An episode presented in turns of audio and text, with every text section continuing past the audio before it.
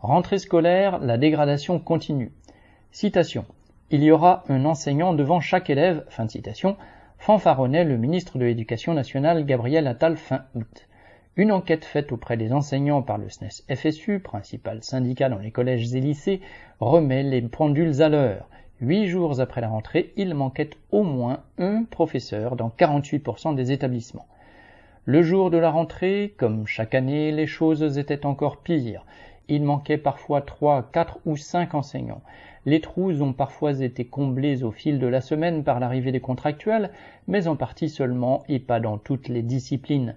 Dans certaines matières, comme les mathématiques, les candidats ne se bousculent pas pour un emploi précaire et mal rémunéré. La situation est à l'avenant pour le personnel non enseignant. Les infirmières, les assistantes sociales, les AESH pour s'occuper des enfants en situation de handicap ne sont pas là non plus. Dans le primaire, la situation n'est pas meilleure. Des classes restent sans enseignants et là aussi les AESH ne sont pas au rendez-vous.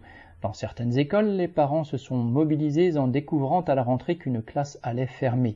Prenant prétexte de la baisse démographique qui devrait se poursuivre pendant au moins quatre ans, le gouvernement a choisi de fermer un maximum de classes plutôt que d'améliorer l'encadrement des élèves.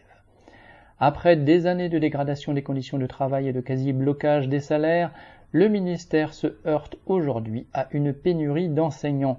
3000 postes n'ont pas été pourvus au dernier concours de recrutement faute de candidats.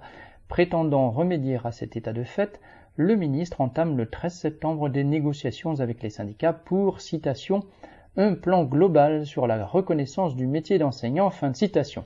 Ces propositions sont déjà connues, il s'agit de demander aux enseignants de travailler plus pour gagner un tout petit peu plus, par exemple en remplaçant au pied levé des collègues absents ou pour les enseignants du primaire de venir dans les collèges essayer de remédier aux lacunes des élèves en difficulté.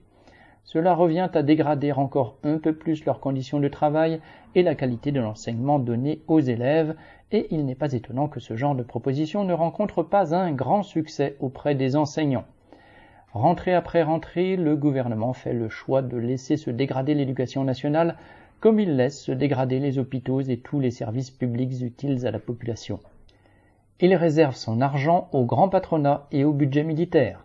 Alors, cette année encore, parents, enseignants et élèves devront se battre pour ne pas faire les frais de cette politique.